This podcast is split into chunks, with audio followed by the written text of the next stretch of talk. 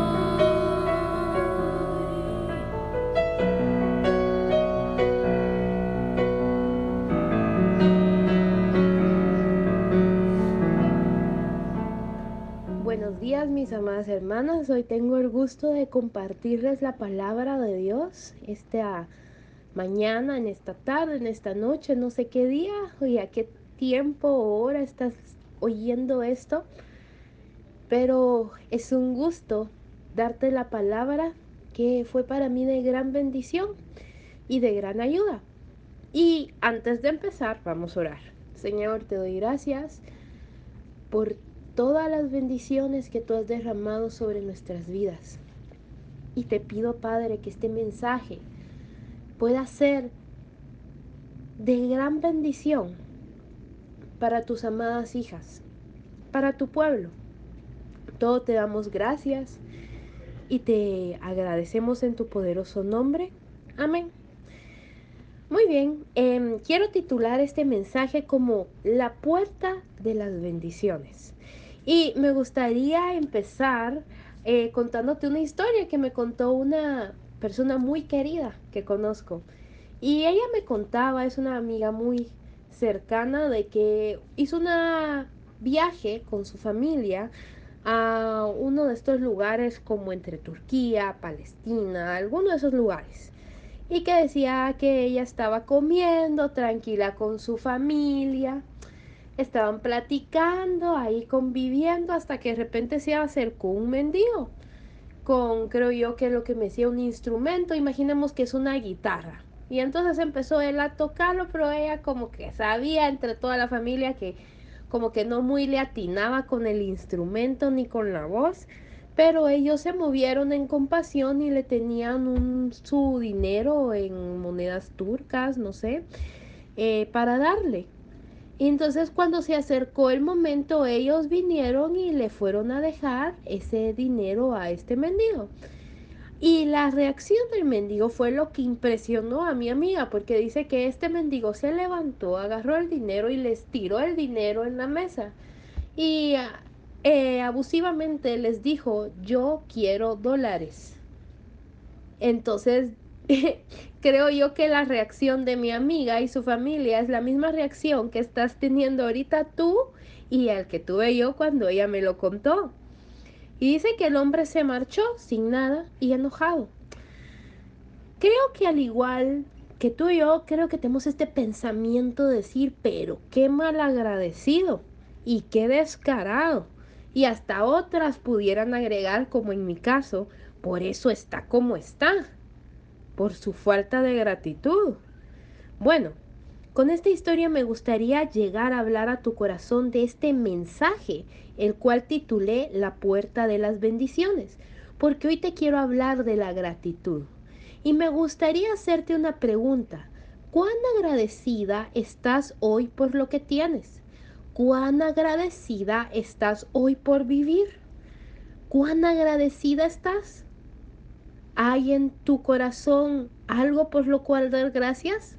Hoy amaneciste sintiéndote dichosa, como esa hija de Dios llena de su poder, de su salvación, o te sientes desdichada, miserable, porque no ha pasado algo que tú tanto anhelas. Hoy te sientes como una vencedora en Cristo, o te sientes miserable, pecadora. Sabes, es muy importante que en nuestros corazones hay este sentimiento de gratitud, no solo porque eso te abrirá las puertas a las bendiciones de Dios en tu corazón, sino que eso cambiará la perspectiva en la cual ves todo tu entorno. Te hace salir de ese sentimiento del ay. ¿Y por qué te digo el sentimiento del ay? Porque es un sentimiento decir, ay Dios mío, no tengo esto, ay falta la leche, ay falta lo otro, ay no hay que comer para el, o ay no hay para la colegiatura, o ay no hay para la universidad, ay, ay, ay, ay, ay. Lamento tras lamento. Y de ese pensamiento de pesadez y depresión, el cual, pues, no te deja en paz, en el cual hoy te encuentras ahogada en problemas y situaciones y hasta sola. Sabes, la gratitud no es cualquier cosa, es un instrumento y un arma en la cual podemos usar para que el Padre mueva sus bendiciones para nosotros, para que el Padre abra esos caminos, para que el Padre cumpla sus promesas, para que el Padre rompa esos cielos que se nos mencionan en Isaías que tiene preparado para ti y para mí y para su iglesia y para todo el pueblo. La gratitud es esa fuente burbujeante de gozo que está en tu interior, que desea salir y llenarte. Llenar esa tierra seca. Y tú me dirás, Ale, ¿por qué? ¿Por qué piensas que la gratitud hace eso? Bueno, te diré el por qué porque te hace pensar en lo que hoy tienes y no en lo que no tienes. La gratitud es aquella que te hace pensar en lo que papá te ha hecho y lo que ha cumplido en tu vida a través de sus promesas, a través de las bendiciones, a través de lo que ha hecho en tu familia, de lo que ha hecho en el trabajo contigo, te hace ver un entorno donde te sientes como hija de Dios y no como cualquier huérfano.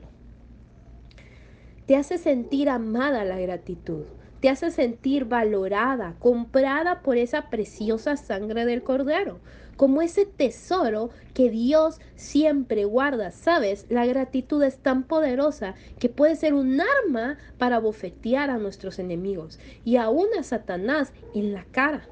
La gratitud es un instrumento que muchos de los héroes de la fe usaron para liberarse de ejércitos poderosos, de enfermedades terribles, de hambrunas, de pestilencias, aún de la muerte. La gratitud es algo que tal vez siempre decimos, como nos han enseñado nuestros papás, ¿verdad? Que siempre cuando vamos a una casa, ¿cuántos no se recuerdan? O tú que has sido madre, le has dicho a tus hijas, de las gracias. Diga por favor. Pero no miramos el poder de un gracias. No miramos la profundidad de ese gracias y no actuamos con ese poder de decir en nuestras bocas gracias. Tal vez solo sale de nuestra boca, pero no lo sentimos en el corazón. Pero hoy te quiero dar un ejemplo. Te quiero dar un buen ejemplo. Porque tú dirás, Ale, ¿cómo sabes todo esto? Pues por lo que he visto en la vida de muchos héroes que he conocido en la palabra de Dios y principalmente por el que ha dado la talla de ser gratos y de abrir puertas de bendiciones y que se rompan estos cielos y que aún calle la boca de los enemigos. Y sí, el ejemplo que te voy a dar es de nuestro querido Jesús. Jesús vino a este mundo sin nada, lo miramos en Filipenses 2. Él se despojó, sin poder, sin nombre, sin gloria, sin riqueza, sin ángeles ahí, sin nada. Jesús se despojó de todo para llegar a un mundo. Ni siquiera en una clase, en una familia de clase media, sino que en una familia muy pobre, en un lugar como Nazaret, nada agradable, nada bonito. Y además de eso, en un oficio que tal vez no era el muy aplaudido como el de un carpintero. Y podría seguir así la historia. Pero Jesús nunca demostró esa condición de, ay, qué miserable soy porque vivo en Nazaret. Como diría Natanael, de Nazaret va a salir algo bonito. Él nunca se sintió miserable por su condición económica. Él nunca se sintió miserable por ser em, hijos de padres con un nombre tan alto, ¿no? Él no se sentía miserable ni aún por lo que la gente decía de él. Ay, este Jesús es el hijo de José, el que, el que supuestamente dicen que es hijo de José, aunque en realidad no sabemos de dónde viene o qué. Al cual lo llamaron hijo de fornicación. Jesús nunca se sintió así. ¿Y cuál era la razón? ¿Cuál era el por qué? ¿Saben por qué? Aunque él se sintió marginado, siempre había una gratitud, porque no dependía su gratitud de lo que tenía, sino a quien tenía y quién era él por al quien tenía, o sea, al Padre. Por eso Satanás lo tentaba para quitarle esa identidad pero lo que lo mantenía fuerte era su espíritu de gratitud y hacía que el Espíritu Santo se moviera con libertad. Por eso abría las puertas de las bendiciones del Padre, porque en todo lo que tenía, aun en lo que no, daba gracias. Y Dios bendecía esa gratitud de Jesús. Miramos este pasaje, cuando Jesús alimentó a las multitudes. Mateo 14, 19, traducción del lenguaje actual, dice, Luego de ordenar que la gente se sentara sobre la hierba, Jesús tomó los cinco panes y los dos pescados, miró al cielo y dio gracias a Dios. Después partió los panes y se lo dio a sus discípulos para que ellos los repartieran a la gente. Y todos sabemos que sigue después, que todos comieron y se saciaron. Pero se dan cuenta de algo. Jesús no dijo, bueno, denle de comer. Y al rato Jesús dijo, ay, gracias Señor, porque todos comieron. No, Jesús antes de efectuar un milagro de provisión, en este caso, dice que dio gracias al Padre. Y no solo fue esa vez, también lo encontramos en Juan 11:41, nueva versión internacional, donde cuando iba a resucitar a Lázaro, le dijo, aquí en este pasaje, cuando resucitó a Lázaro, lo primero que hizo no fue dar la palabra, sino que lo primero que buscó fue la puerta de la bendición, que fue la gratitud. Él dijo antes de resucitar a Lázaro, entonces quitaron la piedra. Jesús, alzando la vista, dijo, Padre, te doy gracias porque me has escuchado. Y ya sabemos lo que pasó después ahí. Y esto no es lo más interesante, sino que eh, también Jesús nos da un ejemplo cuando sanó a los diez leprosos. Y vámonos a este pasaje de Lucas 17, del 11 al 19. Jesús siguió su viaje hacia Jerusalén y tomó un camino que pasaba entre la región de Samaria y la región de Galilea. Cuando entró en una aldea salieron a su encuentro diez hombres que estaban enfermos de lepra. Sin embargo, se quedaron un poco lejos de Jesús y le gritaron, Jesús, Maestro, ten compasión de nosotros y sánanos. Jesús los vio y les dijo, vayan al templo para que los sacerdotes los examinen y vean si ustedes están totalmente sanos. Y mientras los diez hombres iban al templo, quedaron sanos. Uno de ellos, al verse sano, regresó gritando, Gracias, Dios mío, muchas gracias. Cuando llegó ante Jesús, se arrodilló hasta tocar el suelo con su frente y le dio las gracias. Este hombre era de la región de Samaria. Al ver esto, Jesús preguntó a sus discípulos, ¿no eran diez los que quedaron sanos? ¿Por qué solo este extranjero volvió a dar gracias a Dios? Luego Jesús le dijo al hombre, levántate y vete, has quedado sano porque confiaste en mí. ¿Saben? Cuando miramos en las escrituras, no solo de que Jesús bendecía, sino que las personas venían a dar las gracias. Hay una cosa que hoy leí en una referencia, que tanto la bendición que el Señor daba antes de hacer un milagro eh, y que pasara, esta bendición hace referencia también a dar gracias. Y aquí también nos menciona la vida de este hombre que fue a darle gracias a Jesús. Y ustedes dirán, ah, entonces, ¿qué pasó? Los otros diez leprosos no fueron sanos. Claro que fueron sanos. Pero aquel que fue a darle gracias a Dios recibió otra porción que los otros nueve no recibieron. Y es que recibieron una sanidad, recibió una salvación, recibió una bendición de Dios por su espíritu de gratitud. Y esto es lo que me hizo pensar el Señor. Un gracias a Dios puede traer muchas más bendiciones a tu vida y a la mía. Y eso no solo lo descubrí yo, sino que los mismos discípulos lo practicaban y les mandaban a la iglesia hacerlo y lo hacían y lo efectuaban, porque lo vemos en Efesios 5 del 18 al 20, donde el apóstol Pablo dijo, no os embraéis con vino en el cual hay disolución, antes bien sed llenos del Espíritu. Y aquí da las siguientes instrucciones, hablando entre vosotros con salmos, con himnos y cánticos espirituales, cantando y alabando en nuestros corazones dando siempre gracias por todo al Dios y Padre, en el nombre de nuestro Señor Jesucristo. Y Colosenses 1 del 10 al 13 en la traducción del lenguaje actual dice, así podrán vivir de acuerdo con lo que el Señor quiere y Él estará contento con ustedes porque harán toda clase de cosas buenas y sabrán más cómo es Dios. Por el gran poder de Dios cobrarán nuevas fuerzas y podrán soportar con paciencia todas las dificultades. Y aquí está.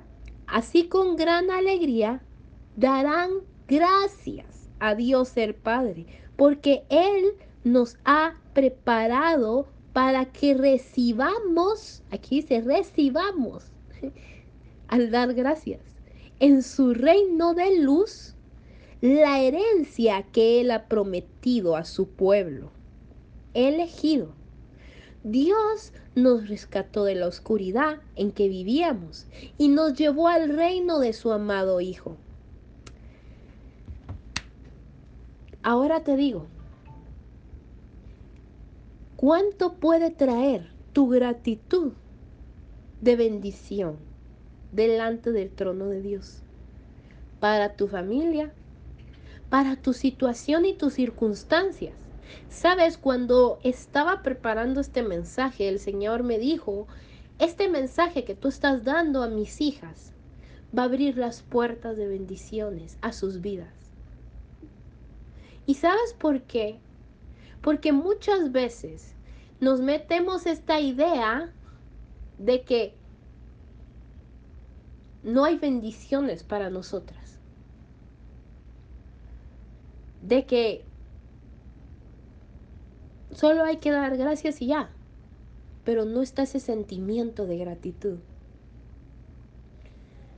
Mientras Pablo y los apóstoles nos dicen que somos herederas, que somos salvas, que somos compradas con precio de sangre, que estamos en un reino de luz, que ya no estamos en las tinieblas, que ya no somos huérfanos, que somos hijos por el sacrificio de Jesucristo. Entonces, ¿por qué estás viviendo en esa condición? Porque no te sientes como hija, porque falta la gratitud. Gracias Padre porque hoy tu Hijo murió por nosotros. Gracias Padre porque tu sangre fue derramada por mí. Gracias Padre porque te puedo decir, Padre, cuántas razones hay para darle gracias hoy a Dios. Y cuántas razones el Padre no te quiere bendecir como hija amada del Padre. Sabes, entiendo tu circunstancia cómo te puedas sentir hoy. Tal vez recibiste una mala noticia, eh, esa relación matrimonial o con tu padre o con tus amigos no se está mejorando, esa promesa no ha llegado, el diagnóstico del el médico no es bueno y piensas que todo ha terminado. No sé por qué estás pasando, pero sí te puedo decir que un día yo me sentí así como tú. Y ese día no fue muy lejano. Lo que hice esa vez, que me sentía así como te acabo de describir, es que me fui, agarré mi celular, puse alabanzas, me, me senté en el piso y me puse a llorar con el Señor. Y le dije, Señor, mira esta condición que estoy pasando, me siento miserable, me siento mal, no ha pasado nada bonito en mi vida, este año tú dijiste que ibas a hacerlo un año de gozo y qué gozo, mira cómo me siento de miserable, etcétera, etcétera. Y yo me estaba quejando y quejando y quejando y quejando y quejando con el Señor. Cuando en eso eh, puse una de mis cantantes favoritas a que cantara, pero ella es estadounidense, se llama Stephanie Gretzinger, y ella cantó Give Thanks, que es la canción Dad Gracias que cantamos aquí en la iglesia. Y empezó a sonar la canción. Y, y como que se me hizo familiar la, la, la, la letra y la música. Y empezó la cantante a decirlo en una nota de verdad de adoración y empezó a, sonar esta canción. Decía, dad gracias de todo corazón, dad gracias al que santo es, dad gracias, Él nos ha dado a su Hijo Jesús. Y entonces como que de repente el espíritu sentí como si lo estuviera cantando para mí, como dice Sofonías 3:17. Y empezó a, cantar más fuerte el espíritu en la parte que dice, y ahora diga el débil, fuerte soy, diga el pobre, rico soy por lo que ha hecho el Señor, mi Dios. Dad gracias. Ay. en ese instante yo me quebranté. Porque me puse a pensar de qué me estoy quejando. ¿Por qué me estoy quejando de mis problemas? cuando Dios Padre me ha dado a su Hijo? ¿Por qué me estoy quejando si tengo un Dios que está dispuesto a glorificarse en mis debilidades? ¿Por qué me estoy quejando si tengo un Dios que puede enriquecerme cuando estoy pasando situaciones duras de pobreza? Tengo un Dios que convierte la maldición en bendición. Y nunca empecé dando gracias. Gracias por esas heridas. Gracias por esa sangre que fue derramada de una manera brutal y horrible para salvación mía. No le di gracias a un Dios que me corona de bendiciones y que para recibir esa corona de bendiciones Él tuvo que llevar una corona de espinas. Y saben, me empecé a quebrantar y a llorar porque entendí que el problema, amadas hermanas, el problema no es lo que tú y yo estamos viviendo. El problema es en qué, me está, en qué te estás enfocando, en lo que te falta y no en lo que tienes. ¿Qué tienes? Eres una hija de Dios, comprada con la preciosa sangre del Cordero. El favor del Padre está sobre ti. El bendito Espíritu Santo está sobre ti. Tú eres un templo del Espíritu. Y si tú miras las escrituras, ¿cuánto no hizo el Espíritu de Dios en ese templo? ¿Cuántos no por profanar ese templo no recibieron lepra, no cayeron muertos? Tienes al Espíritu de Dios sobre ti. Tienes su poder, su salvación, su bendición Tienes vida eterna. Tienes una familia. Tienes amigos. Una iglesia en donde congregarte. Líderes. Y algo que resuena en mí es, ¿qué más quiero? ¿Qué más quiero? El Padre tiene también bendiciones que me va a dar en mi caminata, en los sufrimientos, en lo que Él quiera prepararme para mí. ¿Qué más quiero? Mi puerta de bendición es darle gracias a un Dios bondadoso y santo, que nunca deja de derramar la lluvia sobre malos y buenos.